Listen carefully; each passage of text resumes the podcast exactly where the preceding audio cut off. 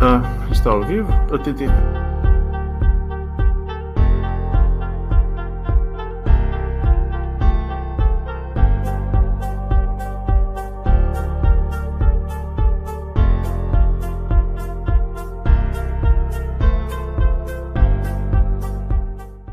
professores do, do IRT. Eu estou tomando o lugar da Viviane temporariamente, que ela está lá em São Paulo, no mestrado. E hoje não estou sozinho. Estou com uma conhecida de vocês aqui. Bem-vindo, Carol. Bom dia. Oiê, bom dia. Gente, por que adorar a Deus quando tudo está dando errado? Esse aqui foi um tema nem pestanejei para escolher, eu acho que é um tema pertinente. passagem de Malaquias também, uma passagem muito pertinente. Uh, mas vamos lá, para começar. Quando a gente olha para a igreja, cara, hoje, quando a gente olha para o meio cristão, segundo o IBGE, nós somos, nós cristãos, somos mais de 80%. Quando você olha para a igreja, você vê uma igreja, você vê cristãos que adoram a Deus quando tudo está dando errado, o que, que você vê? Não. Eu vejo cristão que quando tudo der errado, entra em desespero. o primeiro é. momento é o desespero. Depois, ah, por... o que, que eu fiz para estar tá acontecendo isso? Estou na prova, né?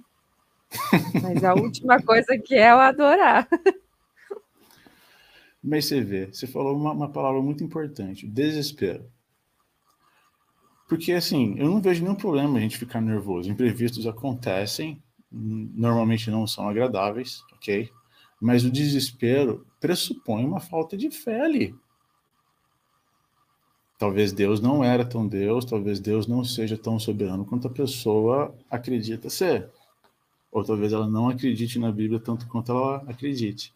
E é em cima disso que eu quero conversar. Antes pegar a passagem aqui, Malaquias capítulo 1, abram 1 ao 5. Tá? O Senhor diz, não, sentença pronunciada pelo Senhor contra Israel por meio de Malaquias. O Senhor diz, eu sempre os amei. Mas vocês perguntam, como é que nos amaste? E o Senhor responde, Esaú era irmão de Jacó, mas eu amei Jacó e desprezei Esaú. Fiz dos montes de Edom uma desolação e dei a sua herança aos chacais no deserto. Se Edom disser, fomos destruídos, mas vamos reconstruir o que está em ruínas, o Senhor dos Exércitos responderá: Eles podem até reconstruir, mas eu vou derrubar outra vez. E a terra deles será, será chamada de terra da maldade, e povo contra quem o Senhor está irado para sempre. Vocês verão isso com os seus olhos e dirão: O Senhor é grande também fora das fronteiras de Israel. Pai, essa é a tua palavra, fica com a gente essa manhã. Ensina a gente um pouquinho mais, ensina a gente como adorar o Senhor de verdade, da maneira com que o Senhor aceita. Antes da gente entrar, continuar conversando, eu quero contextualizar para vocês aqui Malaquias. Quem é Malaquias? Quando que ele profetizou, quando é que ele foi levantado por Deus? Isso aqui é importante para nossa reflexão. Malaquias não é um cara que veio do nada, não tá? Então, algumas informações aqui. O ministério de Malaquias, ele teve lugar aproximadamente 100 anos após o, o Édito de Ciro, tá? Que marcou o fim do cativeiro babilônico. Então, qual é a importância disso? Quando você pega os livros proféticos, você tem basicamente uma das maneiras com que a gente pode dividir os profetas na Bíblia, são três divisões. Você tem profetas pré-exílicos, exílicos e pós-exílio exílio babilônico como referência. Então você pega lá Isaías, por exemplo. Isaías, ele é um dos profetas que alertava o povo que se eles não se arrependessem, Deus ia punir, castigar e levar para o exílio. Daniel. Daniel, ele estava no exílio enquanto ele escreveu, enquanto, né, temos o relato, ele estava lá. Malaquias é 100 anos depois. Então, para a gente se sintonizar cronologicamente aí, 100 anos depois do fim do exílio. Tá? Então, esse édito que marcou o fim do cativeiro babilônico e permitiu que os judeus retornassem à sua terra para reconstruir o templo. Tá? Cerca de 80 anos depois desse acontecimento, Ageu e Zacarias incentivaram a reconstrução do templo, trazendo promessas de bênçãos divinas e anúncios de união entre as nações, prosperidade, expansão, paz e o retorno glorioso de Deus. Então já temos mais outras informações importantes. Primeira informação, Malaquias ele começa a profetizar, ele vai ser usado por Deus 100 anos depois do, do cativeiro. Quando ele começa em atividade, o povo já estava esperando por anos e muitos anos essas promessas que haviam sido prometidas por Ageu e Zacarias. E olha só, Ezequiel e Jeremias também fizeram grandes promessas ao povo, sobre as quais os judeus pensavam ter chegado o tempo de cumprimento. Então, aos pouquinhos a gente vai construindo aqui, porque uma coisa seria Malaquias ter sido usado por Deus em um tempo que estava tudo bem. Só que, né, de maneira genérica. Só que ele não apenas foi usado por Deus para exortar o povo, mas precisa ter esse entendimento de que o povo estava frustrado. Eles, né, o, o exílio babilônico por si só já foi devastador para a moral deles, para um povo. Gente, pensa os judeus no, nos guetos nazistas. Tenta trazer à memória coisas que a gente consegue, que a gente conhece historicamente, a gente já viu os resquícios, tá? E não bastando esses 100 anos depois, eles terem saído do exílio, eles estavam esperando pelo cumprimento de promessas de não apenas um, dois ou três, mas quatro profetas bíblicos, profetas canônicos. Profecias que haviam sido profetizadas, promessas que haviam sido feitas por Deus e ainda não, não tinha sido concretizado. Eles estavam esperando. E aí retoma o tema. Por que adorar a Deus quando tudo está dando errado? E eu vou continuar esse contexto aqui. Tá?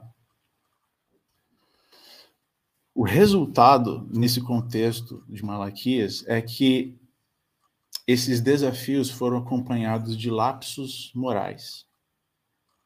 Então, eu vou resumir aqui todo o livro de Malaquias. Conforme a indicação de Malaquias, havia fortes sintomas de degeneração na fé que Israel tinha. Sua visão de Deus era quase deísta, questionava o seu amor, sua honra e grandeza, sua justiça e seu caráter. Essa visão deficiente a respeito de Deus produziu uma atitude arrogante e fez que as funções do templo fossem realizadas com enfado, o que insultava o Senhor ao invés de adorá-lo. O resultado moral dessa religião desprezível foi o povo voltar-se para feitiçaria, adultério, perjúrio, fraude e opressão do pobre. A discórdia familiar era frequente levando-os a se divorciarem das esposas judias para se casarem com mulheres pagãs. As condições eram tão más que se fazia necessária a atuação de um Elias para restaurar a paz familiar e evitar outra destruição do Senhor. Eu citei um autor aqui, todos esses temas que eu pincelei aqui para desenhar essa degeneração moral aqui é descrito em todo o livro de Malaquias.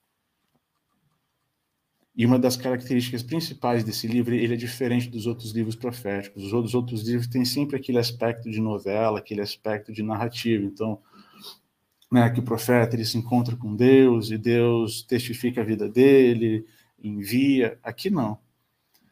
É, os teólogos eles dizem que o livro de Malaquias é caracterizado por audiências divinas, aspas, audiências. Então, Malaquias é usado por Deus para ir diante do povo, ele faz uma afirmação. Por conta desse lapso moral, o povo debocha dessa afirmação de Deus. E Deus vai lá e refuta categoricamente. Alguns autores dizem que tem sete audiências, outros oito, dentro de todos esses temas. Esse, eu precisei separar esses minutos para desenhar. Malaquias é usado por Deus num contexto em que promessas estavam para ser concretizadas, mas essa espera resultou em lapsos morais. Augustus Nicodemos ele escreveu um livro, O Culto Segundo Deus, em que ele pega todos esses elementos e ele aborda né, como o povo deixou de cultuar Deus da maneira com que ele, Deus, exige. E esse é o contexto. Por que adorar Deus quando tudo está dando errado? Então a Carol começou mencionando quando ela olha para os cristãos, ela vê esse aspecto de, de, de desespero. Esse mesmo desespero aqui. É o mesmo desespero que às vezes a gente pode sentir dependendo da, da circunstância que a gente está inserido. De repente, um problema familiar, uma questão política, uma questão socioeconômica, uma questão de segurança pública, uma questão financeira, um desastre, um momento de luto. Todos nós estamos suscetíveis a sentimentos de desespero. Eu não vou nem dizer que a gente está suscetível, eu vou afirmar que a gente vai passar por momentos assim. No Evangelho de João, capítulo 16, versículo 36, Jesus disse: Jesus afirma: Eu disse essas coisas para que em mim vocês tenham paz. Neste mundo vocês terão aflições. Essa aqui, para mim, é uma das promessas mais controversas da Bíblia. Porque é uma, é uma promessa feita por Deus, por Jesus. Então a gente sabe que vai acontecer. Mas é uma, uma promessa de, de coisa ruim, é uma promessa negativa. A gente vai sentir aflições, a gente vai passar por isso. Só que eu não, eu não falei toda a frase dele. Contudo, tenho um ânimo. Eu venci o mundo. Eu imagino, Carol, antes da gente, né?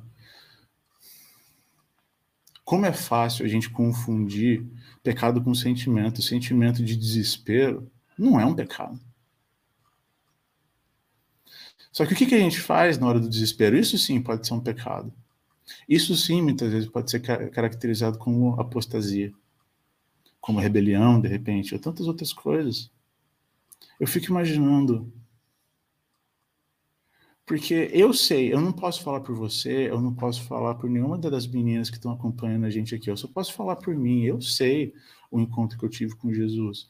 E eu sei o, o sentimento que eu tenho quando bate um desespero em mim, que é de correr para Jesus, cara, correr para Deus. Eu não vou tomar uma decisão precipitada, é dobrar o joelho, se precisar, eu só choro, falo, Deus, que droga que está acontecendo? O que, que eu faço? Eu não consigo imaginar uma pessoa que se diz cristã e não faz isso. Você tem uma coisa a dizer?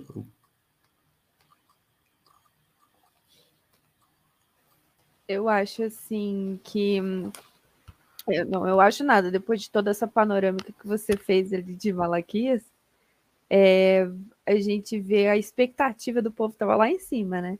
E como dizia Salomão, não há nada de novo sob o sol. Então, as nossas expectativas, quando tudo dá errado e a gente não consegue adorar, é porque realmente, como a Grazi falou, a gente depositou a nossa fé e a nossa expectativa naquilo que a gente estava julgando ser o certo, né? E, e não o que que era Deus mesmo. Então, é, levar a expectativa lá em cima. Quanto mais alto você vai, mais, mais é, alta é a queda, né?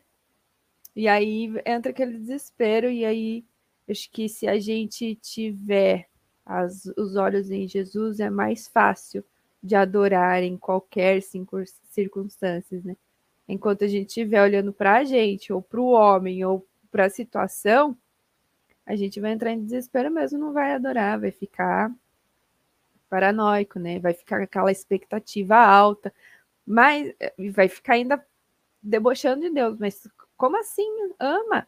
Olha o que está acontecendo. E olha o que os profetas tantos falaram e nada aconteceu ainda.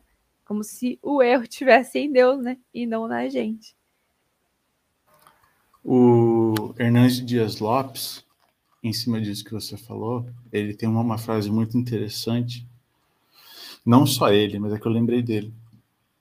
Quando ele fala, a gente está buscando bênçãos ou a gente está buscando o Deus das bênçãos?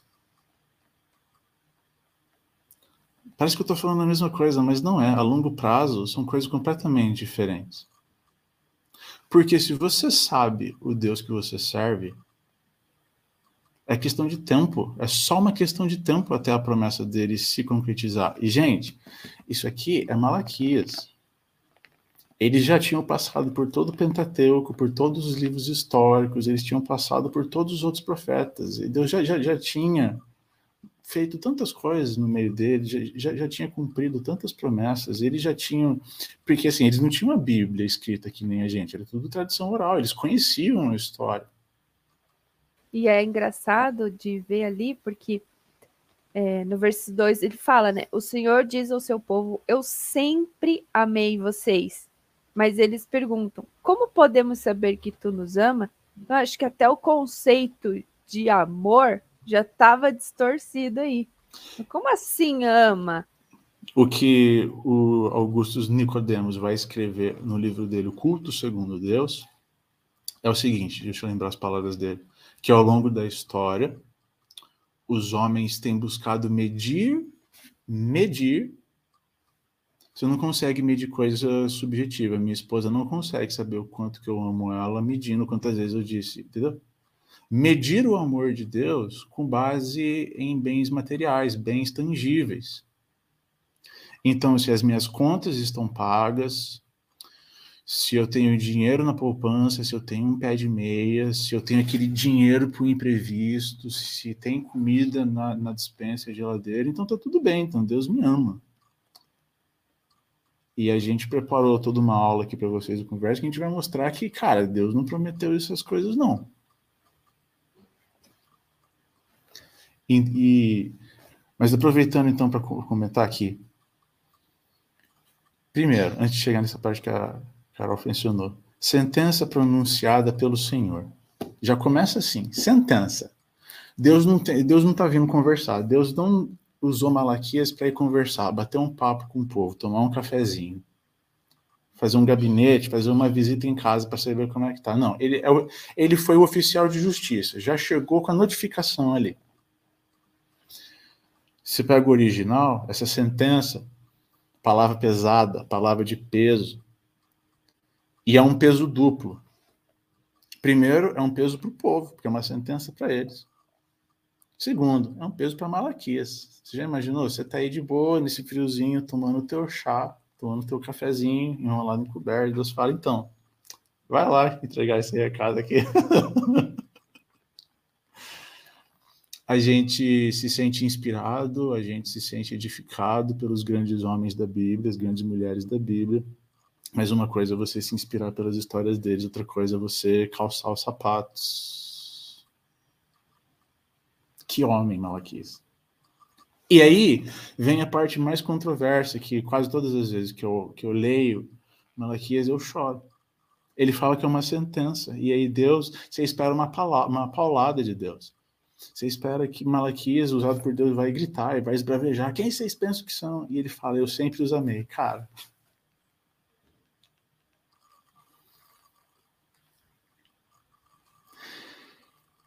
Jesus precisa de cristãos melhores. Eu sempre os amei. E aqui, quando você pega o original, as palavras originais aqui, esse eu sempre os amei não é que Deus amou uma vez, pontualmente. Não. Ao longo do tempo, incluindo esse momento da, da conversa e dando, e dando a entender que vai se estender futuramente, Deus ama.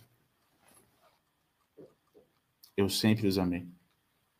E vale ressaltar que a gente está falando num período antes de Jesus. Então, assim, hoje em dia, até assim, ai, a gente sabe que Deus nos ama porque ele enviou o seu filho por nós.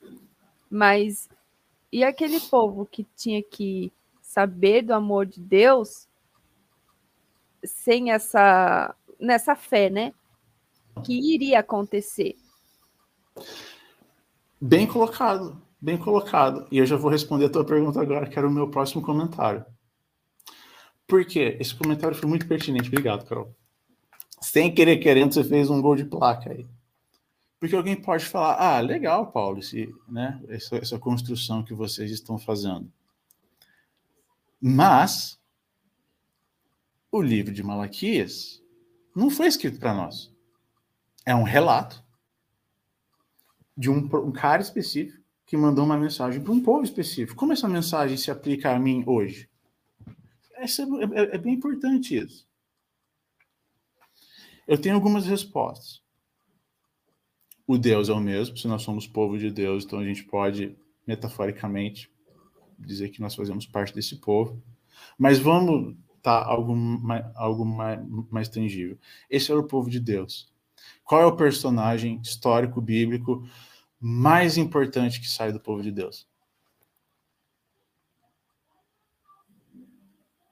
Jesus. E qual foi a obra principal de Jesus? não vou entrar aqui numa discussão alvinista arminiana, salvar a humanidade. Se é todas as pessoas e as pessoas rejeitam a sua salvação, ou se ele morreu apenas para os eleitos, aí fica para uma, uma, outra aula. Mas essa história que começou lá atrás, 500 e pouco antes de Cristo, culminou em nós aqui hoje, podendo ter essa conversa aqui. No Novo Testamento, Jesus vai dizer que nós somos enxertados na videira. No Novo Testamento vai dizer Jesus é o unigênito, mas ele é o primeiro ele é, ele, é, ele é o primeiro de muitos irmãos. Então, ele é o unigênito, todos nós somos por adoção. E aí, aí a Carol falou, como é que eles poderiam fazer isso? A resposta de Deus mostra que o amor dele pode ser comprovado na história. Porque ele cita aqui personagens. Esaú era irmão de Jacó. Pronto. Ele, a, a resposta de Deus não apenas comprova a frase anterior que ele sempre amou, mas ele retoma a um acontecimento histórico. Lembra? Trazei à memória aquilo que traz esperança. Paulo vai escrever em sua carta aos Filipenses, capítulo 4, versículo 8, oito tipos de pensamento que a gente tem que manter, tudo que traz honra, tudo que é digno, tudo que traz louvor, tudo que traz glória a Deus. A importância desses ensinamentos, a importância da gente estar sempre lendo a Bíblia é ter fresquinho na memória tudo que Deus já fez, não apenas pelo povo, mas é importante a gente ter esse exercício pessoal também, ter um diário que seja de tudo que Deus já fez na sua vida, para na hora do desespero você olhar e falar, cara, Deus sempre me amou, ele vai continuar me amando, tá tendo essa pindaíba aqui, mas olha tudo que ele já fez, é para a gente lembrar. Porque na hora do desespero, se a gente não lembra dessas coisas, a gente se volta contra Deus, a gente desenvolve, que nem eu mencionei ali, lapsos morais. E a resposta de Deus ali é com personagens históricos, usando os patriarcas. Olha só. Esaú era irmão de Jacó, mas eu amei Jacó e desprezei Esaú. Aí, só um, dando uma, uma, pincelada, os teólogos eles dizem que o desprezei, algumas bíblias vão dizer o rejeitei, ela não é muito adequada porque aí, no original o que Deus está falando não é que ele escolheu um em detrimento de outro no sentido eu amo você e odeio você. Ele amou mais. É esse o sentido. Ele amou mais. Ele amou mais quem? Jacó. E quem era Jacó? Um dos patriarcas do povo. Ele está falando para os descendentes de Jacó aqui. Aí, olha só. Se Edom disser, fomos destruídos, Edom, os inimigos do povo, tá? Fomos destruídos, mas vamos reconstruir o que está em ruínas, o Senhor dos Exércitos responderá. Eles podem até reconstruir, mas eu vou derrubar outra vez. Aí o Augustus Nicodemos ele vai dizer o seguinte: a prova do amor de Deus, que Deus está tá falando ali em linhas gerais, está falando, vocês fazem parte do povo que eu prometi não destruir eternamente. A gente só não é destruído porque Deus é fiel à, à palavra dele mesmo. Exatamente. Como é que nós podemos medir o nosso amor hoje? Por causa da obra de Jesus na cruz, e a nossa fé que ele é um unigênito de Deus que veio morrer pelos nossos pecados. Nós fazemos parte do povo que vai para o céu e não para o inferno.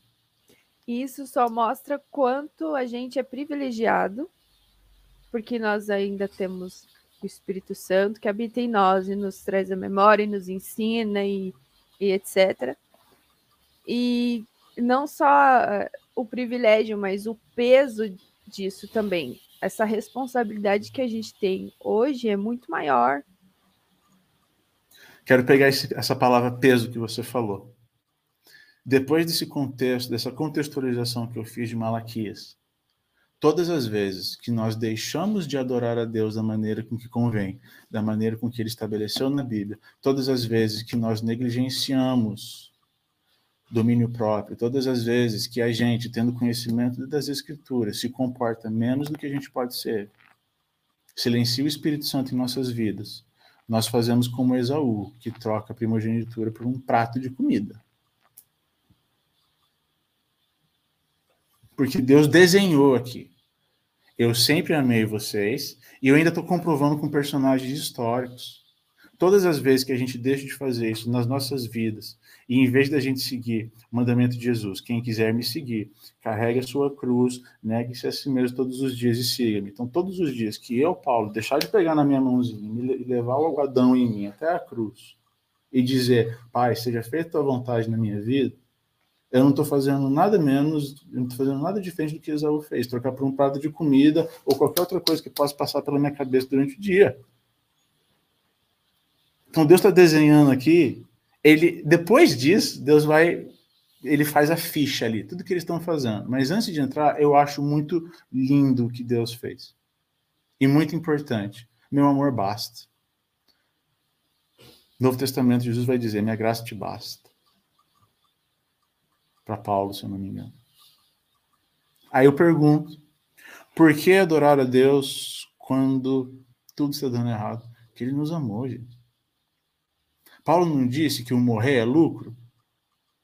Então, dane-se se não entrou dinheiro, dane-se se veio um boleto a mais, dane-se se surgiu algum imprevisto.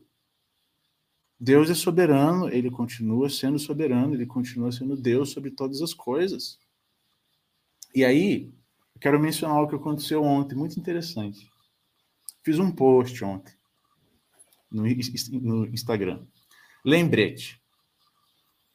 Agradecer a Deus pelo milagre que não aconteceu. E eu contei um caos ali. E aí veio uma pessoa que me segue, respondeu meu stories. Provavelmente não leu o conteúdo, ele só ficou com agradecer a Deus pelo milagre que não aconteceu. E essa pessoa respondeu o seguinte: aí não, né? Agradecer por algo que não deu certo é estar dando energia a algo que não opera em nossa vida se ele não responde, ele é um ídolo e não um ser vivo. Quando eu li essa mensagem, eu nem respondi, não vou também. Mas a imagem que veio à minha cabeça foi uma criança chorando e gritando, fazendo birra, aquela fica aquela bola de baba, sabe quando porque eu ouvi um não. A pessoa é tão miserável, a pessoa é tão infantil, e Paulo vai escrever isso sobre nós em Romanos capítulo 1 o risco que a gente corre, o, o, ser humano, quando escolher o pecado, quando ele é obstinado, quando ele fica fazendo queda de braço com Deus e não se rende, não se arrepende, Deus vai lá e entrega os seus desejos, ele vai falar, a pessoa se torna nula, o pecado deixa a pessoa nula em seu raciocínio. Então, assim, nesses momentos, nessas horas de desespero, que a gente se rende ao pecado, por exemplo, cara, é isso aqui para a gente cometer a pior das atrocidades, achar que Deus é meu servo, tem que fazer o que eu quero. Gente, Deus continua sendo Deus, Deus, Deus falando sim é, ou não. Deus não é uma energia positiva. E não é o meu gênio da lâmpada, que eu vou lá e esfrego e ele faz o meu desejo. Ele... Gente, e aí, é, eu separei até o versículo 5, mas eu queria ler outro versículo a partir do versículo 10.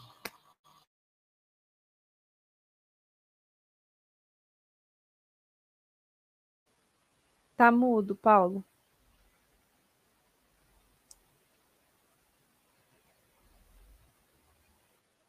Tá mudo.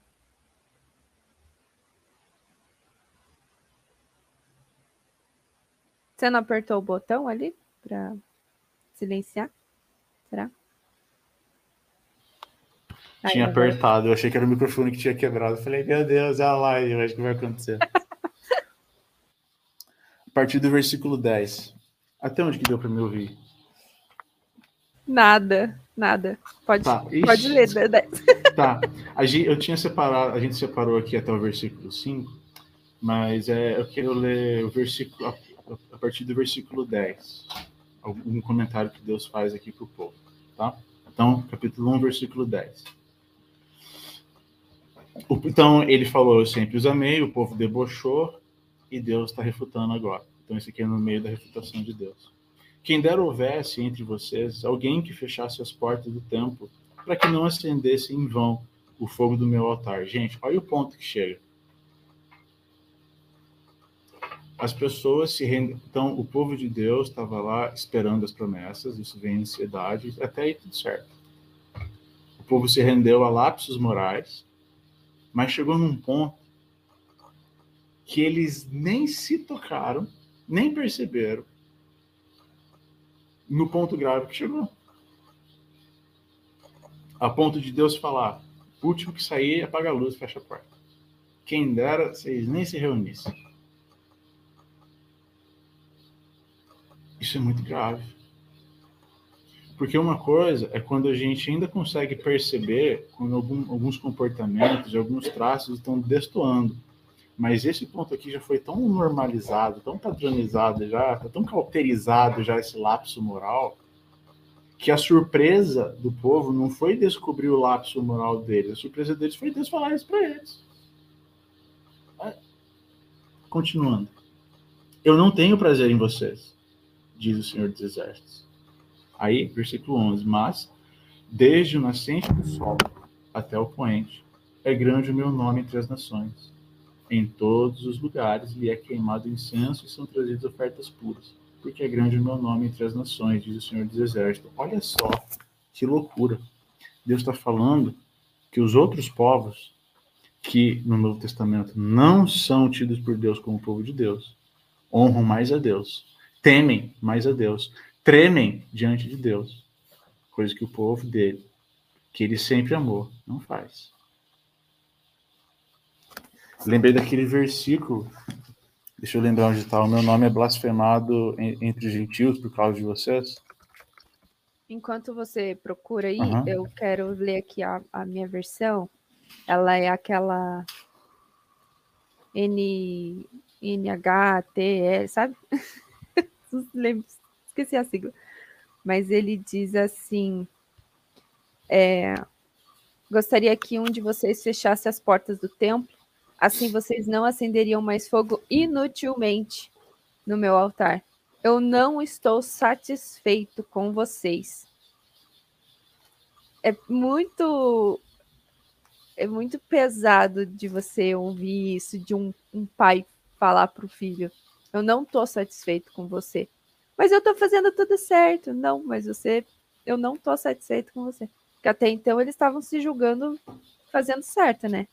queimando sacrifício, fazendo adoração, entendeu? Mas aí, de repente, ouvir isso de Deus, depois ele ter falado que ama. Isso me remeteu ao que a gente estava conversando antes de a gente entrar aqui na live. Mateus 7. Abrem lá suas Bíblias. Evangelho de Mateus, capítulo 7. Cadê? Uh, a partir do versículo 15. Cuidado com os falsos profetas que se apresentam a vocês disfarçados de ovelhas, mas por dentro são lobos vorazes. Pelos seus frutos vocês o conhecerão. Pausa aqui. Não existe não julgueis, tá? Essa é uma das heresias mais terríveis do nosso tempo, politicamente correto. Nós não temos o direito de julgar a pessoa em termos de destino eterno. Ah, Carol vai para o inferno se ela continuar assim. Eu não tenho esse direito. Isso é, isso é desígnio, isso é atributo de Deus. É Deus que vai fazer isso. Só Ele. Eu não tenho o direito de fazer isso. Agora, dizer que quem comete um crime é criminoso, quem mente é mentiroso, quem exerce generosidade é generoso, gente, isso é bom senso é eu olhar e fazer um julgamento devido. A gente precisa fazer isso. A gente não vai se casar com qualquer pessoa, a gente não deseja que nossos filhos e filhas se casem com, com qualquer homem ou mulher. A gente não vai trabalhar em qualquer empresa, nós não contratamos qualquer funcionário, nós fazemos juízo de valor. Se, é, eu, eu acho, geralmente, se a gente for parar para pensar, essas pessoas que usam ali a, o verso 1 do 7, né? Não julgueis para que não sejais julgado. Na verdade, só não quer ser julgado. Né? Porque se eu estiver julgando, eu dou o direito ao outro de me julgar também. Exato. E aí, não, eu não posso ser julgado. Então, deixa quieto, deixa Continuando, 16. Pelos seus frutos vocês os conhecerão. Por acaso se colhem uvas de espinheiros ou figos de ervas daninhas? Você consegue fidelidade de uma pessoa devassa? Assim toda árvore boa produz frutos bons, porém a árvore má produz frutos maus. A árvore boa não pode produzir frutos maus e a árvore má não pode produzir frutos bons. Toda árvore que não produz bom fruto é cortada e jogada no fogo. Assim, pois, pelos seus frutos vocês o conhecerão. Agora, 21. Nem todo que me diz Senhor, Senhor entrará no reino dos céus, mas aquele que faz a vontade de meu Pai que está nos céus. E aí, pausa. Aquele que faz a vontade do meu Pai. Estamos falando de, de adoração também. Todo aquele que adora o Pai de maneira apropriada. E qual é a maneira apropriada? A Bíblia. Como que Deus descreveu aqui? Como que ele deixou claro que ele exige ser adorado? Quais são os requisitos? Qual a forma? Qual o modelo? Malaquias, em todo o seu, o seu, em todo o seu, seu livro, em todas as suas falas, vai escancarar, Deus vai escancarar em que o povo estava desagradando, em que o povo estava errando. Então, não é porque faz sentido na minha cabeça que, que Deus aceita. Não é porque é agradável para mim que traz louvor a Deus. Não é porque é gostoso. Não é porque me dá arrepio. Isso não quer dizer que o culto precisa ser chato, que o culto precisa ser monótono. Não, eu estou fazendo, eu estou tentando aqui deixar claro que precisa ter um alinhamento de prioridades. Obedecer a Deus, obedecer seus mandamentos e princípios é mais importante do que ser gostoso para mim. Ah, versículo 22. Muitos naquele dia, que dia? Na segunda vinda de Jesus vão me dizer: Senhor, Senhor, nós não profetizamos em seu nome, e em seu nome não expulsamos demônios, e em seu nome não fizemos muitos milagres? Então lhes direi claramente: Eu nunca conheci vocês, afastem-se de mim, vocês que praticam o mal. E aqui alguém pode, alguém pode ter dúvida: como é que a pessoa vai para o inferno sendo usada por Deus? Quero pegar uma, uma, uma passagem aqui de Romanos, tá? Vou dar duas respostas aqui. Primeira, Deus é soberano, ele usa aquele quem ele, quem ele quer, a hora que ele quer. Se Deus usou a mula para conversar com balão no Antigo Testamento, ele pode usar qualquer pessoa todo o tempo. Mas a resposta teológica, bíblica, para isso aqui, está na carta de Paulo aos Romanos. Carta de Paulo aos Romanos, capítulo 11, versículo 29. Porque os dons e os chamados e o chamado de Deus são irrevogáveis. Essa é a palavra-chave, irrevogável. E o que quer dizer irrevogável no dicionário? Que não se pode anular, apagar. Que não se pode voltar atrás.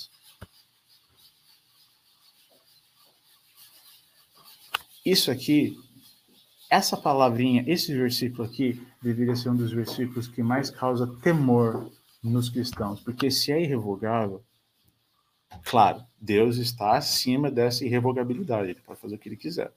Mas o que ele está falando aqui, que se ele deu, a pessoa vai permanecer com aquele dom. Mesmo em apostasia. Isso por si só deveria ser o suficiente para causar temor na gente, temor. Porque quando a gente pega Saul, por exemplo, um dos personagens que a Bíblia relata que o Espírito Santo saiu dele no momento de pecado, no momento que ele estava se rebelando contra Deus, e a Bíblia deixa claro que ele não soube, ele não percebeu que o Espírito Santo tinha saído dele. Mas ele continuou sendo rei, né? Ele continuou, ele não perdeu o cargo. Ele não perdeu a coroa. Ele não perdeu o palácio. Então, deu a falsa ilusão de que Deus estava apenas chateado com ele. Não teve mais nenhum dano palpável, essa frase aqui do apóstolo Paulo, que o dom é irrevogável, pode causar em nós o mesmo efeito. Peraí, se eu estou vivendo de uma maneira que Deus desaprova, meu casamento está bem ainda. A igreja que eu sou membro, a igreja que eu pastoreio, está aumentando a quantidade de membros. Eu não perdi o meu dom de mestre, as minhas aulas estão cada vez melhores. Uma coisa não tem nada a ver com a outra, gente tornam-se os sepulcros caiados, né? Que é lindo, Exatamente. maravilhoso por fora, mas aí não tem fruto, tá vazio. Isso é muito delicado. E eu achei o versículo. Romanos também, gente. Paulo, sensacional. Capítulo 2 da sua carta aos Romanos, versículo 24. O nome de Deus é blasfemado entre os gentios por causa de vocês. E aí fica a nossa reflexão. O nosso culto a Deus. A gente precisa fazer essa reflexão, pessoal. O nosso culto a Deus tem glorificado a Deus? Ou tem blasfemado o nome de Deus entre as nações? A gente está mais preocupado com a aprovação das pessoas, se elas estão gostando da nossa forma, ou a gente está mais preocupado em abrir a Bíblia e ver se está nos conformes ali? Porque, cara, Deus disse ali: Eu não tenho prazer em vocês, seria melhor que vocês nem se reunissem. Eu não. Para mim é inconcebível eu viver uma vida e, sabe, eu ser possível, Deus, eu saber que é possível Deus pensar isso de mim e eu simplesmente não fazer nada. Eu, para mim é inconcebível isso. Eu acho que esse é o ponto você falou, viver uma vida quando a gente acha que a adoração é só no domingo. E segunda, e terça, e quarta, quinta, e sexta, você adora a Deus? Você está adorando a Deus? Ou é só naquele momento ali que, do culto? Gente, não adianta, não adianta nada a gente ser cristão domingo e ser o diabo de segunda a sábado, não vai adiantar nada. A gente compartilhou, Viviane compartilhou, eu compartilhei em seguida também. Eu não tenho os dados aqui, mas o dado de uma pesquisa do Centro de Engajamento da Bíblia. Eles fizeram pesquisa com vários cristãos para entender a partir de qual frequência semanal de leitura bíblica a Bíblia começa de fato a fazer efeito na vida da, das pessoas. E o resultado foi que, uh, para ela fazer efeito em nossas vidas, a gente tem que ouvir, ler, ou os dois, no mínimo quatro vezes por semana e eles deram alguns números. O sentimento de solidão cai 60%, uh, o discipulado quadruplica, uh, o testemunho de vida triplica. Ele dá vários números ali. Mas no mínimo quatro vezes por semana. Uh, eu estou fazendo mestrado, a Viviane está lá em São Paulo, estou em Curitiba fazendo mestrado fazendo em interpretação bíblica. E eu me deparei com uma pesquisa da Sociedade Bíblica do, do, dos Estados Unidos. Tem muitos dados ali. Então, todo ano eles fazem uma pesquisa que chama o estado da, da Bíblia, como que a Bíblia está lá no, nos Estados Unidos, dentro do povo cristão. E eu, e, cara, olha só esse dado aqui.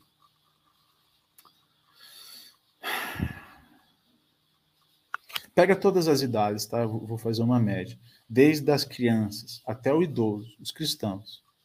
Um terço. Um terço de todas essas pessoas acreditam que quando viveu na Terra, Jesus Cristo era humano e cometeu pecados como as outras pessoas. Essa é uma pesquisa da Sociedade Bíblica Americana, que um terço dos cristãos acreditam nisso. Eles acreditam também mas entre 40 e poucos e 50%, eles acreditam que o diabo não é um ser vivo real, mas ele é um símbolo do mal. Se é um símbolo do mal, é só para dar. É tipo bicho-papão, é para assustar o cristão ali. Se você fizer, ele vai te pegar, sabe? Tá bem nítido para mim o tanto que os norte-americanos se afastaram da Bíblia, eles não têm mais intimidade com a Bíblia, os pastores não pregam mais Bíblia, e aí envolve não apenas um afastamento bíblico, envolve politicamente correto. Se você confrontar algumas coisas, se você ler algumas passagens bíblicas, você vai ser preso. Uh, liberalismo teológico, sincretismo. E, gente, esse é o país que mais produziu conteúdo teológico depois da reforma protestante, gente.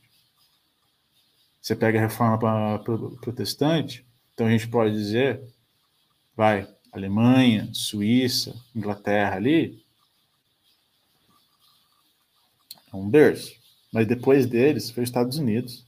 Todo mundo aqui provavelmente que já ouviu falar no Wayne Gruden, Timothy Keller, que morreu recentemente. Só esses dois nomes aí. E a nossa teologia aqui no Brasil é fortemente influenciada pela teologia dos Estados Unidos. A nossa liturgia de culto é influenciada por lá. Vai na Amazon qualquer hora, entra na parte de livros, religião, os livros de religião, e vê o, o top 50 ali, vê quantos livros o brasileiro não compra, que é de fora. Vê as nossas editoras. Tirando a God Books, eu não conheço uma editora no Brasil que estimula a produção de conteúdo teológico de brasileiros. Eu só consigo ser escritor no Brasil por causa da, da porque a Thomas Nelson, editora Vida, Vida Nova, eles só vão atrás de tradução, tradução, tradução. Não que isso seja ruim, a gente precisa consumir bom conteúdo teológico.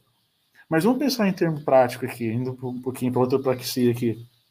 Que adianta, até que ponto a gente consegue colocar em prática uma, uma, uma teologia desenvolvida num outro país que tem outros problemas, que tem outros conflitos, que tem outras necessidades, cujo povo está envolvido em outros tipos de pecados. Ok, até certo momento é importante, a gente faz reflexões, a gente amadurece, a gente entende mais a Bíblia, mas um contexto local com desafios locais tem precisa de uma teologia específica ali, enfim, fugiu um pouquinho. Mas tudo isso faz parte do que a gente está conversando. Porque se, quando tudo der errado, a nossa adoração fica questionada, quanto mais a nossa resposta prática, que em teologia a gente chama de ortopraxia. Quanto mais a nossa prática. Uh, eu queria dar uma pincelada aqui com a carta aos Hebreus. Por que adorar a Deus quando tudo está dando errado? E atualmente a gente tem visto uma proliferação de teologias que atualmente são tidas como triunfalistas. O cristão tem que triunfar sobre tudo. Você ficou doente, você tem que ter a cura. Eu conheço cristãos que dizem que se você tomar remédio, porque você não teve fé o suficiente para esperar a oração, não.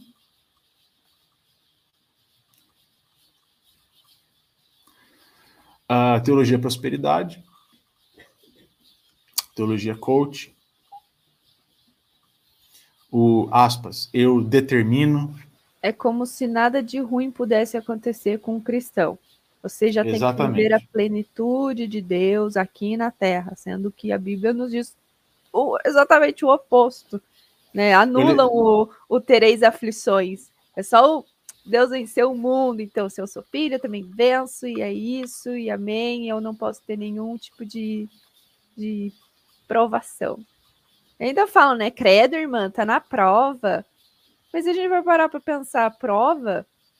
O que, que é uma prova? É, é aprovar aquilo que você está aprendendo, não é? Você aplica Deus não tenta aprendeu. a gente, mas ele prova. Vamos ver se isso que você está aprendendo no IRT, isso que vocês têm aprendido com a mulher, vamos ver até que ponto vocês conseguem pôr em prática. Isso é prova. Agora Porque Deus não escola, tenta. É, a escola é assim, a gente aprende a teoria, aplica-se uma prova para ver se aquilo Fiquem preocupadas o dia que Deus não provar você. É o dia que ele simplesmente lavou as mãos. Está em Romanos 1. Quando a gente fica obstinado demais, Deus nos entrega os nossos próprios desejos. E a pior coisa que ele pode fazer é isso. E a gente tem, tem esse clichê, né? De ai, credo, crente só vive na prova. Que horror, irmão. Glória, Glória a Deus, Deus por isso. prova. É Você sabe por quê? Que isso é verdade? Comigo em me deixar em, em, em né? me amadurecer. A caminhada cristã, eu vou resumir aqui em três pontos. Primeiro ponto, três pontos marcantes que marcam a caminhada cristã mesmo. Justificação. Ela acontece uma vez só, é pontual, quando você reconhece Jesus Cristo como seu Salvador. E por que justificação? Porque a partir daquele momento, oficialmente, digamos assim, espiritualmente, divinamente, Deus toma o seu lugar na cruz. Você é justificado por Deus. Isso é pontualmente acontece uma vez. O último ponto chama glorificação. Vai acontecer uma vez só, é pontualmente, e é na nossa morte ou no retorno de Jesus se a gente estiver vivo. O nosso corpo vai ser glorificado. Então temos aqui, ó, de um ponto a outro aqui, os meus dedos aqui, a caminhada cristã. Esse aqui é o início, esse aqui é o fim. Agora tem esse meio aqui, que é o terceiro ponto da nossa caminhada cristã, que é a santificação. E não é pontualmente, é pro resto da vida. E como é que você vai santificar se não tem ninguém para falar para você que o que você faz é pecado?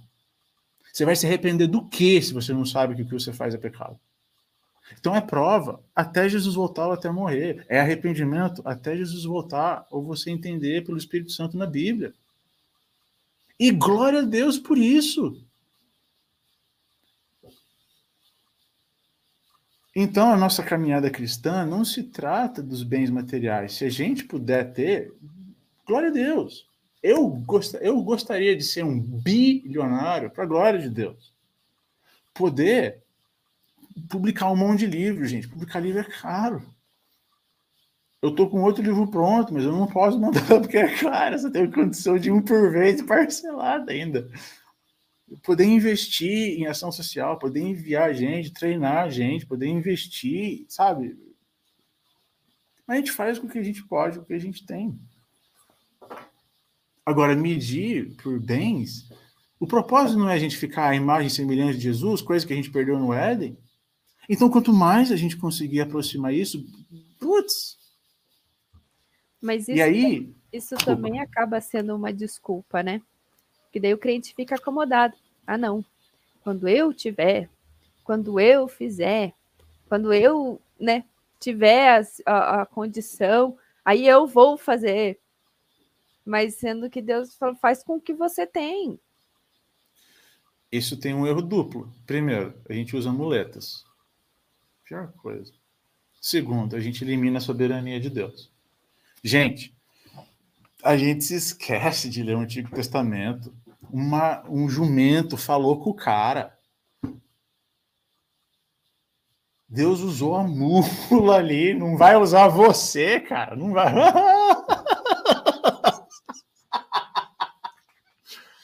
Gente, não, cara.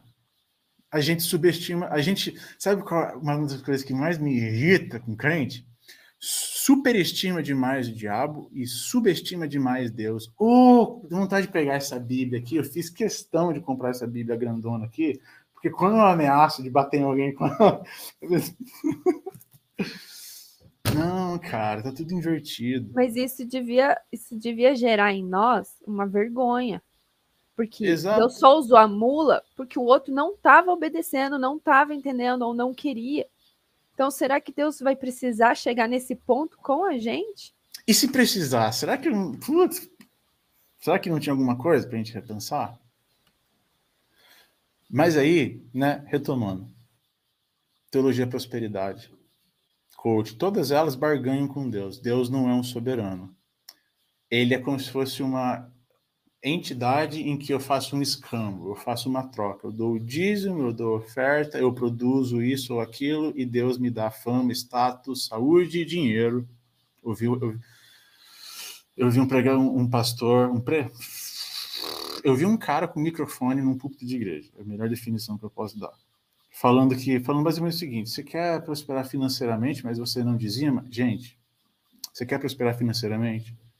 Estude, trabalhe, sui, labuta. Dízimos e ofertas são princípios de generosidade que a gente precisa exercer como o corpo de Cristo. A gente não sabe as necessidades que os nossos irmãos ao nosso lado estão passando. Não é demérito nenhum você ajudar a pagar as contas dos seus irmãos, do mesmo jeito que não é demérito nenhum se um dia você passar necessidade, você receber uma cesta básica. Você não pode chegar na Latam, por exemplo, no, no, no guichê da, da Latam ou da Gol e dizer: Deus está me enviando para Zurique. Não, eles não vão te dar passagem, você precisa de dinheiro. Você precisa de dinheiro para comprar a passagem. Tudo envolve dinheiro. Então, isso é um princípio de generosidade. É gostoso a gente se envolver numa igreja confortável, com ar-condicionado quando faz, quando faz calor, que é termicamente agradável quando está quente. Dinheiro para infraestrutura.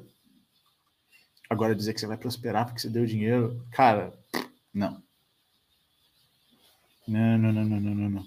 E aí, se puderem, abram suas Bíblias na carta aos Hebreus, capítulo 11, que é o que eu carinhosamente chamo de o Hall da Fama da Fé, Hall da Fé, Gospel. Ora, a fé é a certeza de coisas que se esperam, a convicção de fatos que não se veem, pois pela fé os antigos obtiveram um bom testemunho. E aí ele vai fazer uma lista de pela fé, pela fé, pela fé, pela fé, coisas que as pessoas foram fazendo. Versículo 6, de fato, sem fé é impossível agradar a Deus. 7, pela fé Noé, pela fé Abraão, pela fé, pela fé, pela fé, e vai indo. Gente, leiam depois com calma. Agora, gente, se vocês puderem, faz um asterisco, grifa, marca, versículo 13. Todos estes da lista morreram na fé. Não obtiveram as promessas, mas viram-nas de longe e se alegraram com elas, confessando que eram estrangeiros e peregrinos na terra. Vou repetir. Todos estes morreram na fé, não obtiveram as promessas, mas viram-nas de longe. Gente, vocês têm noção do peso que tem isso aqui? Vocês têm noção o tanto de igreja que ia fechar, o tanto de pastor que nunca mais ia entrar de cabeça erguida se a gente abrisse as nossas Bíblias. O tanto de lixo que a gente consome, o tanto de lixo que a gente se permite ser influenciado quando a gente não abre a Bíblia. A gente começou falando de adoração a Deus. Nem sempre, não necessariamente o que é gostoso é o que Deus exige, mas o que a Bíblia diz. E eu fiz questão de pegar Malaquias quando vocês tiverem um tempinho, ler tudo que Deus confronta no povo. E aí eu mencionei agora, na nossa questão de culto, algumas teologias que estão fazendo sucesso. Não lembro quem mencionou aqui a graça, mencionou aqui a hipergraça. Então, nós temos pessoas ficando famosas recentemente, dando um tipo de sucesso e triunfalismo que o cristão aparentemente precisa ter, mas a hora que a gente vê aqui, a gente vê um livro na Bíblia, especificamente para citar o rol da fé. E olha o que está escrito: todos estes morreram na fé e não obtiveram as promessas em vida, eles tinham a visão. Eu vou fazer um paralelo aqui. Vamos supor, Carol, que você seja Moisés. Só que, diferentemente do Moisés original, você vai saber desde o início que você não vai entrar na Terra Prometida. Você vai, Deus vai te levar antes. Você faz tudo que, tudo que ele fez? Tinha deixado Deus matar o povo na metade do caminho. E aí? E aí? Ai, e aí, que tipo de fé a gente existe? Que tipo de cristão a gente tem sido? Quero continuar. É, é, Desculpa, fala. Não, mas é, é, é que vendo assim, né? Uh, se a gente for parar para ver todos os sem fé, né, né, todas as pessoas desse hall, dessa fé ali, é, adorar a Deus com suas vidas nas, nas circunstâncias que estava dando errado. Então, a gente tem uma base para ver. Por que não adorar a Deus quando tudo dá errado? Pela fé. Por que não, na verdade, né? Você responde com por que não adorar? eu quero finalizar aqui essa parte de Hebreus. Versículo 32. Ele, ele, ele repete um monte pela fé, pela fé, pela fé, pela fé. Gente, esse capítulo aqui é maravilhoso. Versículo 32. E que mais direi? Certamente me faltará o tempo necessário para falar de Gideão, Baraque, Sansão, Jefté, Davi, Samuel e dos profetas, os quais, por meio da fé, conquistaram reinos praticaram a justiça, obtiveram promessas, fecharam a boca de leões, extinguiram a violência do fogo, escaparam de ser mortos à espada, da fraqueza tiraram força, fizeram-se poderosos na guerra, puseram em fuga exércitos estrangeiros. Mulheres receberam pela ressurreição os seus mortos. Alguns foram torturados, não aceitando seu resgate. Olha, e essa frase de novo. Alguns foram torturados não aceitando resgate. É a mesma coisa que eu aqui pregando o evangelho começo a confrontar, confrontar o STF, o Xandão me manda me prender e fala, ó, a tua, para você sair, qual que é o nome? O termo jurídico? Quando você pode tirar alguém para responder solto? Eu sei o termo em inglês. Fiança. Se você pagar fiança de, de tantos mil, você responde liberdade. Fala, não, me deixa preso aqui. Eles não aceitaram essas pessoas. Falaram, não, você não, você não me prendeu por causa de Jesus, por causa do, do, do que eu estou falando, por causa da minha fé, então me deixa preso aqui. Só. Alguns foram torturados, não aceitando seu resgate, para obterem superior ressurreição. Outros, por sua vez, passaram pela prova de zombarias e açoites, sim, até de algemas e prisões. Foram apedrejados, cerrados ao meio, mortos ao fio da espada. Andaram como peregrinos, vestidos de peles de ovelhas e de cabras, passaram por necessidades, foram afligidos e maltratados. Aí Deus vai lá e diz que o mundo não era digno deles. Olha, minha voz até falha aqui. O mundo não era digno deles. Andaram errantes pelos desertos, pelos montes, pelas covas, pelos antros da terra. Todos estes, mesmo tendo obtido bom testemunho por meio da fé, não obtiveram a concretização da promessa, porque Deus tinha previsto algo melhor para nós, para que eles, sem nós, não fossem aperfeiçoados. Gente, onde que fica triunfalismo? Onde que fica prosperidade? Onde que fica o coach aqui? É aquele, é aquele negócio, né? É, se você até hoje viveu com base numa promessa, eu tenho uma péssima notícia para você.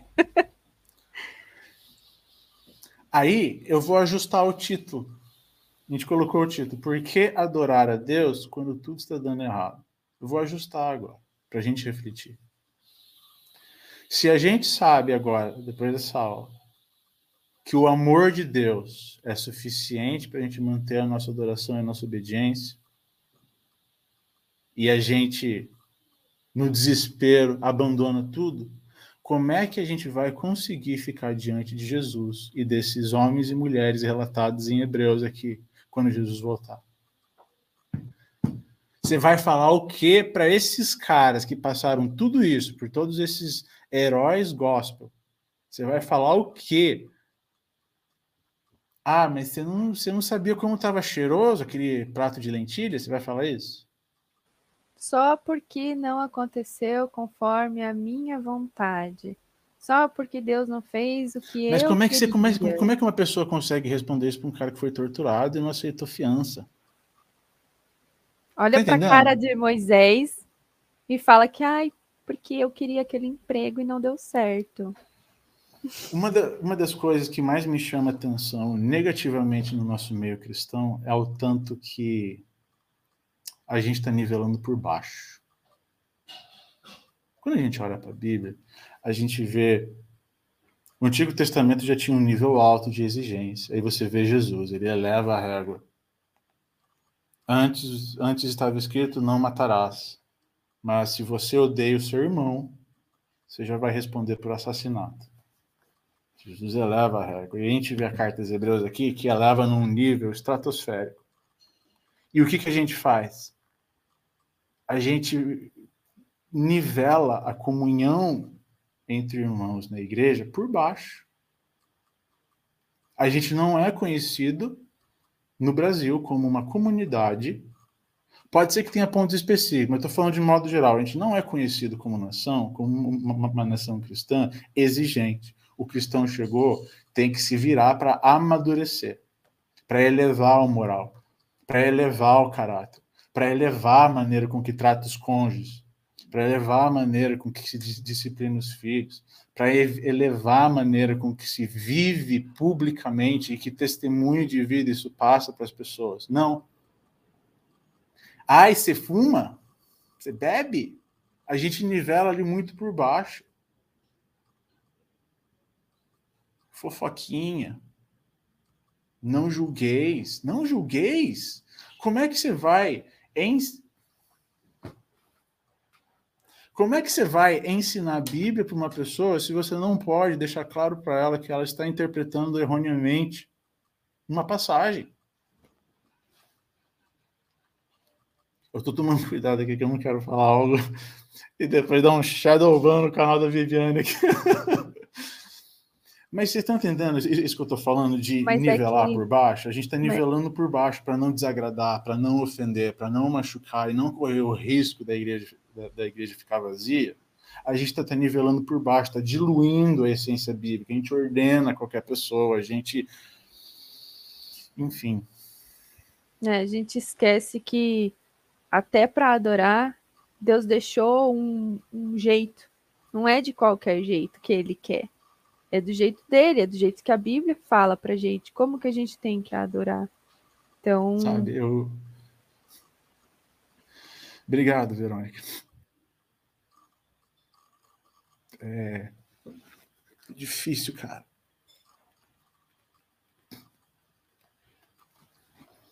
Eu eu ajudei nesses últimos dois meses um colega seminarista. Ele estava fazendo TCC, o orientador não tinha muita didática, ele sugeriu um revisor, ele veio conversar comigo eu ajudei ele. Ele sabe que eu já publiquei livros, a gente tem contato. Ah, me ajuda aí a deixar redondinho e tal. E aí chegou num ponto que ele precisava fazer a introdução. E ele veio perguntar para mim, Pedrão, como é que faz a introdução? Falei, cara, você não vai fazer citação direta. Você precisa fazer como se fosse o trailer de um filme. E você precisa escrever. É a hora que você vai cativar o leitor, você vai cativar a banca. É a hora que você tem liberdade para você escrever. A tua indignação, dos todos os sentimentos que fizeram você escrever o que você fez, o que você escreveu. Ele tem 60 anos e ele enviou um áudio chorando para mim, contando, na verdade, o testemunho dele. O trabalho dele é sobre o desafio das famílias e das igrejas de acolher pessoas homoafetivas. Presta atenção no que eu vou falar agora. Ele não está falando sobre teologia gay, não. O que ele está falando é mais profundo. Então, pessoa que teve um histórico de alcoolismo, ela vai ter que lidar com esse sentimento pro resto da vida, domínio próprio pro resto da vida. A pessoa que teve um passado de devassidão sexual, de duas uma, ou vai para o celibato, ou domínio próprio para se manter fiel ao seu cônjuge. Gente, isso é bom senso. E com tantos outros vícios. Isso. Pessoa homossexual, tranquilamente ela pode se converter, ok? Mas, e se do mesmo jeito que uma pessoa com passado alcoólico, o sentimento tiver ali? É esse o ponto. A pessoa ela é cristã, ela é convertida. Como é que se discipula essa pessoa? Porque é muito, é muito sutil isso e é um tabu em nossa igreja, no nosso meio. Porque a pessoa, a pessoa homossexual, chegou à igreja, ela pode frequentar. Eu não sei até que ponto vai ter distinção entre igreja, se aceita como membro ou não. Mas eu não vejo nenhum problema frequentar. Agora, servir, se a pessoa é deliberadamente ele não quer se arrepender, aí já não pode servir, quanto mais ser ordenado quanto algumas igrejas. Agora, a pessoa realmente está vivendo a caminhada cristã e acompanhada por pessoas que podem testificar esse discipulado, mas ela mantém o sentimento, ela não tem diferença nenhuma para uma pessoa com passado de pornografia, com passado de devassidão, um passado de álcool. É domínio próprio para o resto da vida. E aí não tem nenhum problema ela servir, não tem nenhum problema de repente ser ordenado. Precisa dos ajustes adequados, precisa do acompanhamento devido. E o trabalho dele é em cima disso. E ele mandou o áudio chorando, por quê? Porque ele é seminarista, a filha dele é uma afetiva, e a igreja deliberadamente ostraciza ela, trata como diferente, como esquisita e tantas outras coisas que vocês já podem imaginar. E ele, como seminarista, resolveu fazer um trabalho maravilhoso.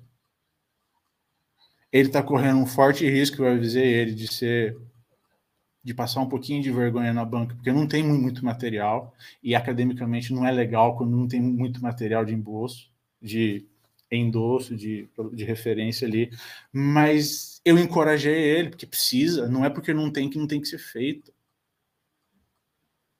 E, e aí ele propôs ministério lá na igreja e ninguém escuta o cara. Quem que vai discipular essas pessoas? Quem que vai alcançar essas pessoas? Então, olha a droga.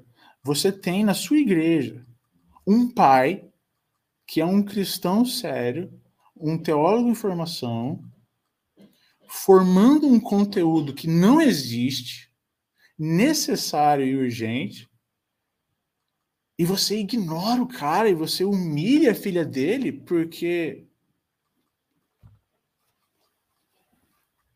Não, cara. Alguém pode estar pensando, mas o que que tá, que que tá fugindo do tema? Não, não tá. Porque se a gente não sabe adorar a Deus da maneira devida, quanto mais resplandecer a imagem e glória de seu filho em vida, em prática, em atitudes.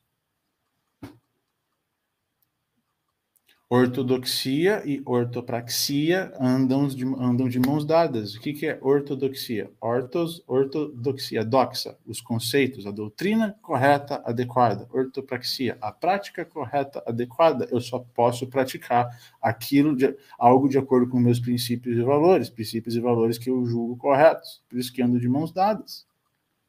Perdemos a referência total, exatamente ando de mãos dadas. Se eu adoro a Deus do jeito que eu quero, quanto mais as pessoas, pobre, pobres pessoas do meu lado. É aquele negócio, né? Eu levanto minhas mãos para adorar e dizer que eu amo a Deus. Acabou o culto, acabou o momento de adoração. Abaixo as mãos e olho feio para o irmão. Acho ruim o outro. E aí Jesus fala, né? Aquele que diz que ama a Deus, mas não ama o seu irmão, não ama a Deus verdadeiramente. O dia que eu percebi, teve um dia que me marcou muito com a minha esposa. Nossa, me marcou demais. Aquele dia eu não sabia se eu ficava com um mega frio na minha barriga ou se eu simplesmente chorava de gratidão a Deus por estar fazendo algo certo, com a graça de Deus, claro. Quando eu conheci a minha esposa, ela era muito ciumenta. Muito. E eu propus para mim, desde o início, de não fazer queda de braço com ela.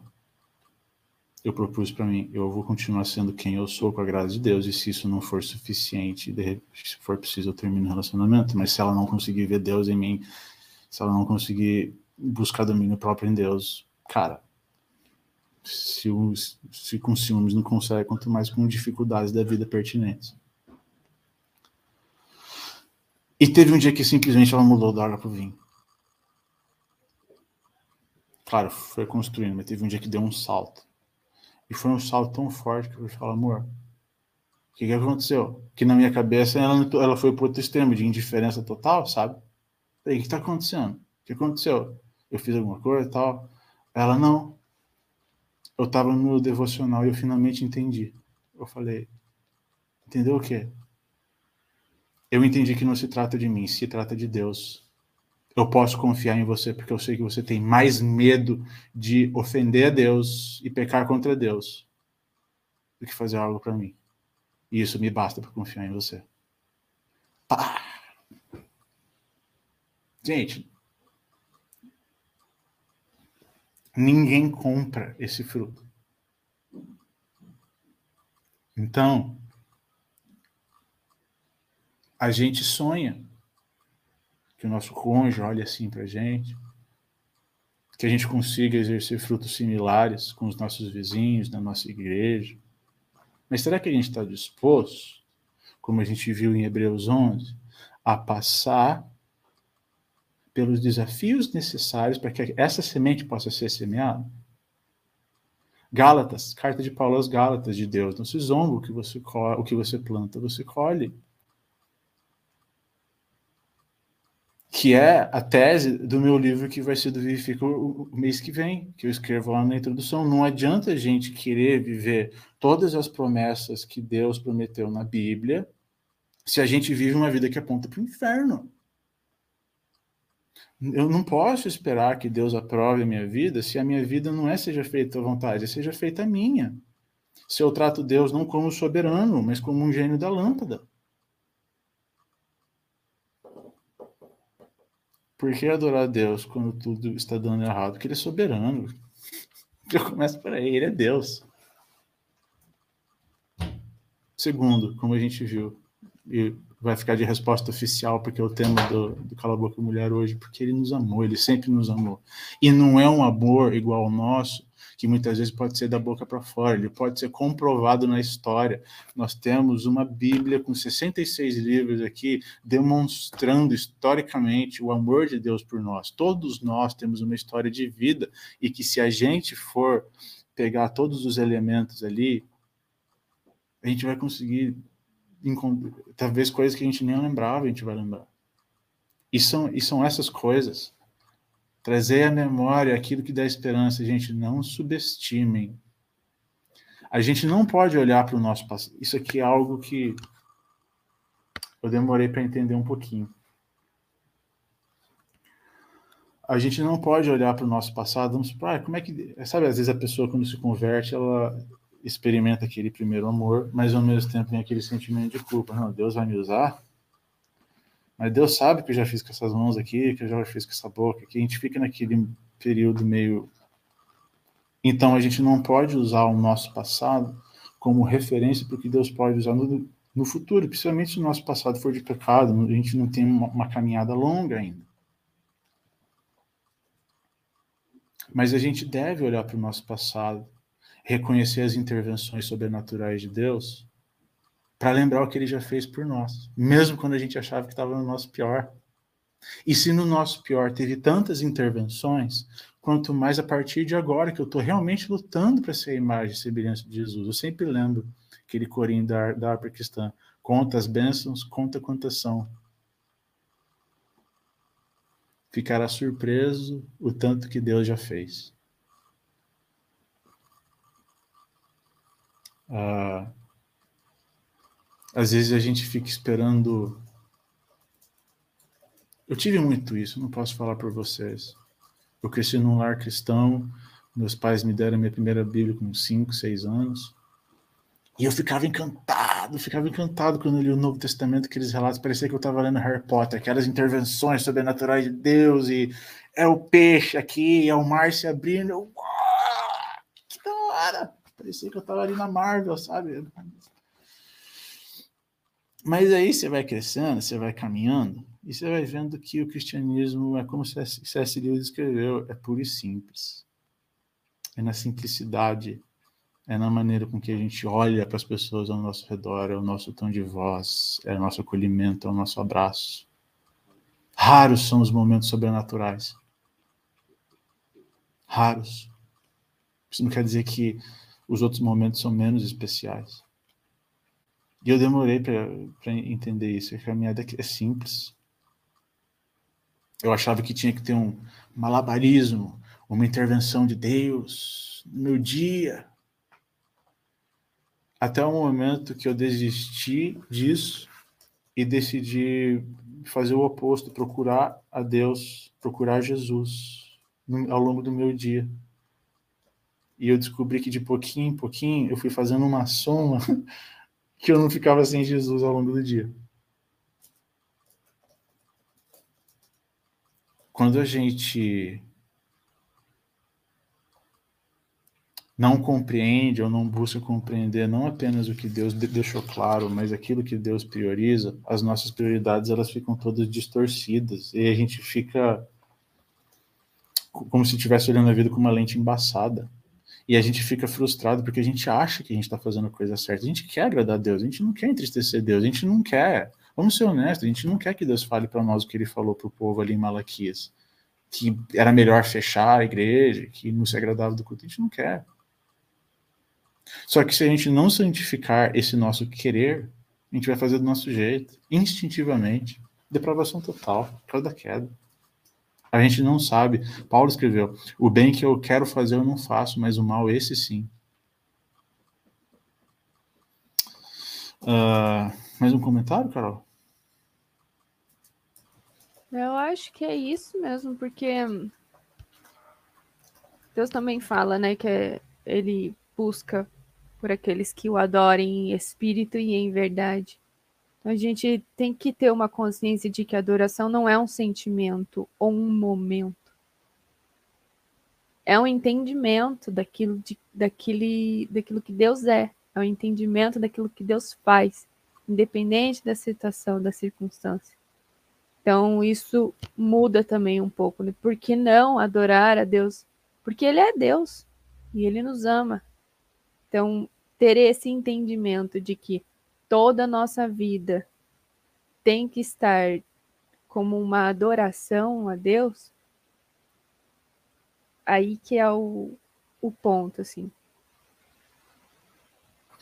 E digo mais, é intencional. Precisa ser intencional. A Camila escreveu: a gente, a gente espera sempre o fogo do céu e o mar se abrir. Aí eu vou, eu vou responder com o que a gente leu aqui de Hebreus. Cadê?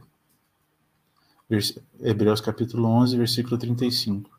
Alguns foram torturados, não aceitando seu resgate. E aí? E aí? Como é que como é que você explica a tua espera do fogo do céu quando você vê um mártir cristão que rejeitou o resgate sabendo que ele estava ali única e exclusivamente porque estava sendo perseguido por causa de Deus? É isso, a gente precisa ajustar.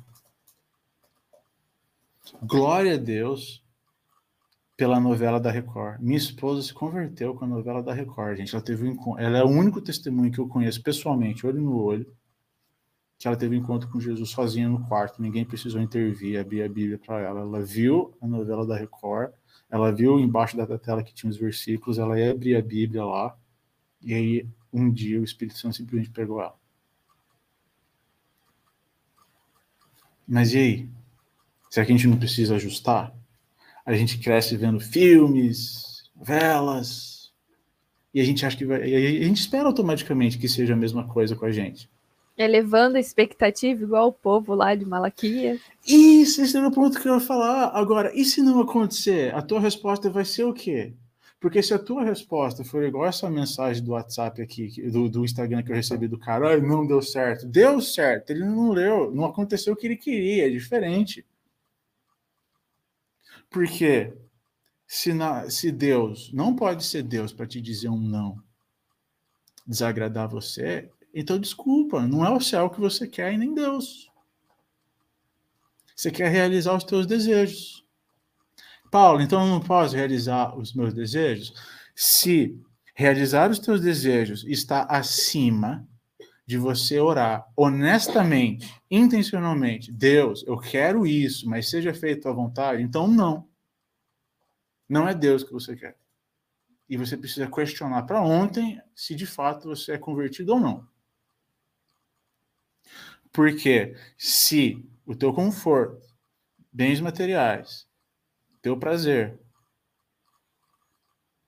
ter os teus desejos, as tuas vontades realizadas, que tem um aspecto narcisista aí, te impede ou te faz falar a contragosto, seja feita a tua vontade, então, precisa questionar. Precisa questionar para ontem. É que é muito fácil adorar a Deus quando tá tudo dando certo, né? Agora, adorar a Deus quando tá tudo dando errado. Aí que é o, o sentido, né? Perguntaram para mim um dia, por que, que Deus não mostra toda a nossa vida? Eu respondi, porque senão você não precisaria exercer fé. E aí, no fundo, no fundo, a pessoa não está adorando Deus quando está tudo bem, ela está adorando aquela ideia de Deus.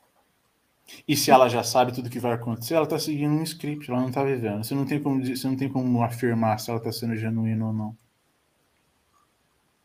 Você não queria ler Isaías, outras passagens?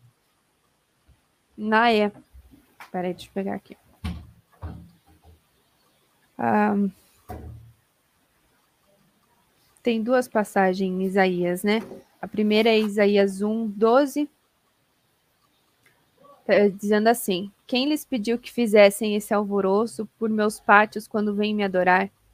Parem de trazer ofertas inúteis, o incenso que oferecem me dá náusea. Suas festas de lua nova, seus sábados, seus dias especiais de Jesus são pecaminosos e falsos. Não aguento mais suas reuniões solenes. Isso é Deus falando para o povo. Não olharei para vocês quando levantarem as mãos para orar. Ainda que ofereçam muitas orações, não os ouvirei, pois suas mãos estão cobertas de sangue. Lavem-se, limpem-se, renovam seus pecados de minha, removam seus pecados de minha vista e parem de fazer o mal. E o outro versículo é em Isaías 29, 13. Portanto, o Senhor diz: Este povo fala que me pertence, honra-me com os lábios, mas o coração está longe de mim. A adoração que me prestam não passam de regras ensinadas por homens. Por isso, mais uma vez, deixarei este povo maravilhado com obras maravilhosas. A sabedoria dos sábios passará e a inteligência dos inteligentes desaparecerá. Você falou ali, regras ensinadas por homens. Quem que fazia isso no Novo Testamento? Pergunta provocativa aqui.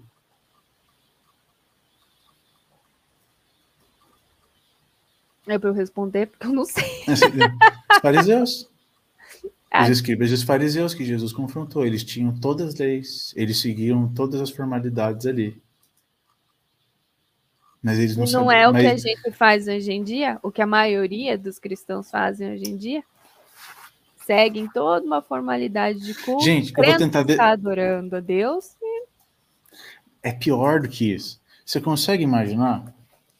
Você está aqui lendo a sua Bíblia todos os dias e aí Jesus passa do seu lado, você não reconhece ele. O que, que adianta você ter essa Bíblia? Foi o que aconteceu com os escribas e os fariseus. Se tinha um povo que tinha que estar esperando por ele e reconhecer que aparecesse, era ele. Porque não era todo mundo. Só eles tinham os, os rolos, os pergaminhos. As pessoas não tinham Bíblia em casa que nem a gente tinha hoje. Isso é muito delicado. Camila escreveu: Aprendi a estar contente em qualquer situação. Isso é Filipenses. Normalmente a gente lê Filipenses 4,13, tudo posso naquele que, que, me, que me fortalece. E aí, um dos meus professores do mestrado, ele, ele comenta que um dia ele entrou numa, numa sala de escola bíblica e tal, e tinha um esmiliguido. Tinha um esmiliguido e estava carregando uma fruta, tipo, 100 vezes maior que ele, estava escrito, tudo posso aquele que, que, que me fortalece. Tava, aquela igreja, aquela comunidade cristã estava entendendo essa passagem como uma poção mágica do Obelix, lembra? Asterix Obelix, ele tomava a poçãozinha, ele ficava super forte. É o espinafre do papai. Você come espinafre, você fica todo forte. Só que você tem que ver o contexto, o que, que o autor está dizendo ali. Então vai lá. Esse é o 13. Então vamos voltar para o 12. 11. Volta para o 11. Digo isso não porque esteja necessitado, porque aprendi a viver contente em toda e qualquer situação. Sei o que é passar necessidade, sei também o que é ter em abundância. Aprendi o segredo de toda e qualquer circunstância, tanto de estar alimentado como de ter fome, tanto de ter em abundância como de passar necessidade. Tudo posso naquele que me fortalece. Tudo posso o quê? Tudo posso suportar, gente. Eu não sei como pregadores, prosperidade, coach, gospel, hipergraça, eu não sei o nível de falta de vergonha na cara para simplesmente rasgar essas passagens na, na, na, Bíblia.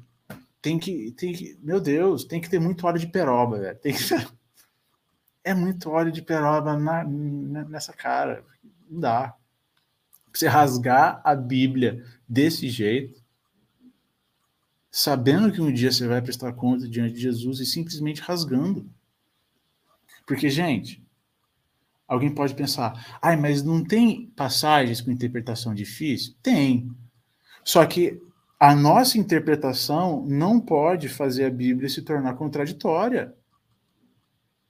Se a minha interpretação no livro de Filipenses contradiz algo que eu li em Salmos, eu interpretei errado. Eu não posso partir do pressuposto que Deus é, é, é contraditório. Isso precisa estar bem claro em nossas mentes. Que Deus tenha misericórdia de nós, para que não aconteça o que Paulo escreveu na primeira carta dos Romanos, que Deus se canse da nossa obstinação, que a gente fique tão obstinado a ponto de Deus, ah, é isso que quer, então, então vai lá, vive, vive os teus sentimentos. Eu acho que dá para a gente encerrar lendo Romanos 1, então. Romanos 1, vou pegar aqui. Não vou ler tudo.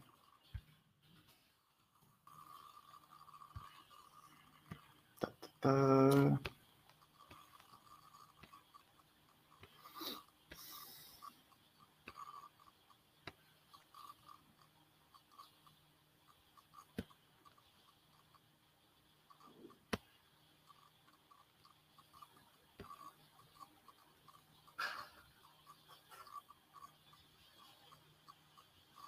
tá, capítulo 1, versículo 19.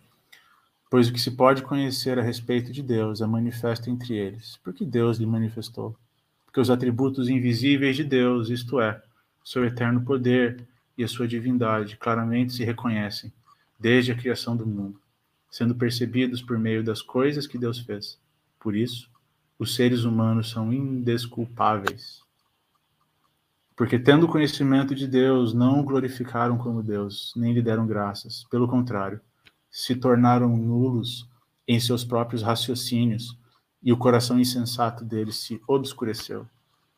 Dizendo que eram sábios, se tornaram tolos e trocaram a glória de Deus, perdão, e trocaram a glória do Deus incorruptível por imagens semelhantes ao ser humano corruptível, às aves, aos quadrúpedes e aos répteis. Por isso, Deus os entregou à impureza pelos desejos do coração deles, para desonrarem seu corpo entre si.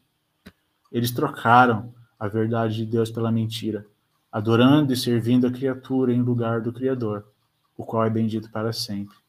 Amém. Por causa disso, Deus os entregou às paixões, a paixões vergonhosas.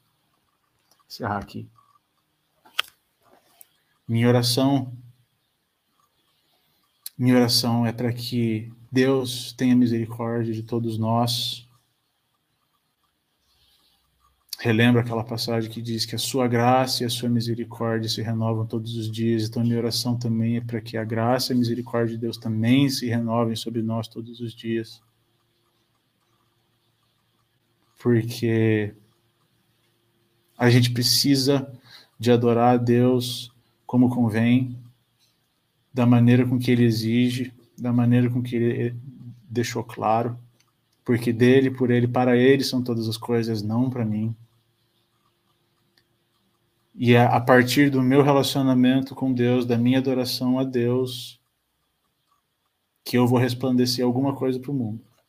Posso resplandecer a glória de Deus, ou posso resplandecer todo o Adão, toda a Eva em mim, todo esse narcisismo, tudo isso aqui que na verdade merece o inferno, a gente só não vai para o inferno por causa da graça e misericórdia de Jesus, que tomou o nosso lugar na, na cruz. Então, a minha oração, que Deus tenha misericórdia de nós, que por mais que possa doer, que o Espírito Santo não saia de nós, não desista de nós, para que não aconteça isso que, que Paulo escreveu em Romanos 1. Que Deus não permita, Pai, por misericórdia, não permita que a gente experimente isso em nossas vidas. Da gente trocar o Senhor por outras coisas. Da gente anular os nossos raciocínios e do Senhor simplesmente desistir de nós, nos entregar às nossas paixões, porque nós somos arrogantes e orgulhosos demais para confessar os nossos pecados. Reconhecer que precisamos do Senhor. Reconhecer, Pai, que a glória é tua e o Senhor não divide a tua glória com ninguém que um dia prestaremos conta de todas as palavras que a gente falou ou não, de tudo que a gente fez ou não, e a gente precisa resplandecer o teu filho em vida. Minha oração que a gente possa ser cada vez mais parecido com Jesus, que o Espírito Santo não desista de nós. É isso, meninas. Tudo que eu tinha para falar, eu falei. Carol, você quer falar alguma coisa para encerrar? É agora. Não, tá ótimo. Tá ótimo? Tá ótimo. Então tá bom. Gente, obrigado a todos vocês que participaram, todos vocês que mandaram os comentários aí. bom final de um bom final de manhã, um bom encerramento de semana para vocês. Deus abençoe vocês no seu trabalho, suas casas, suas famílias, seus maridos, seus filhos, namorados, enfim, abençoe todo mundo. Tá bom? Deus abençoe. Beijo para todo mundo. Beijo, pessoal. Tchau.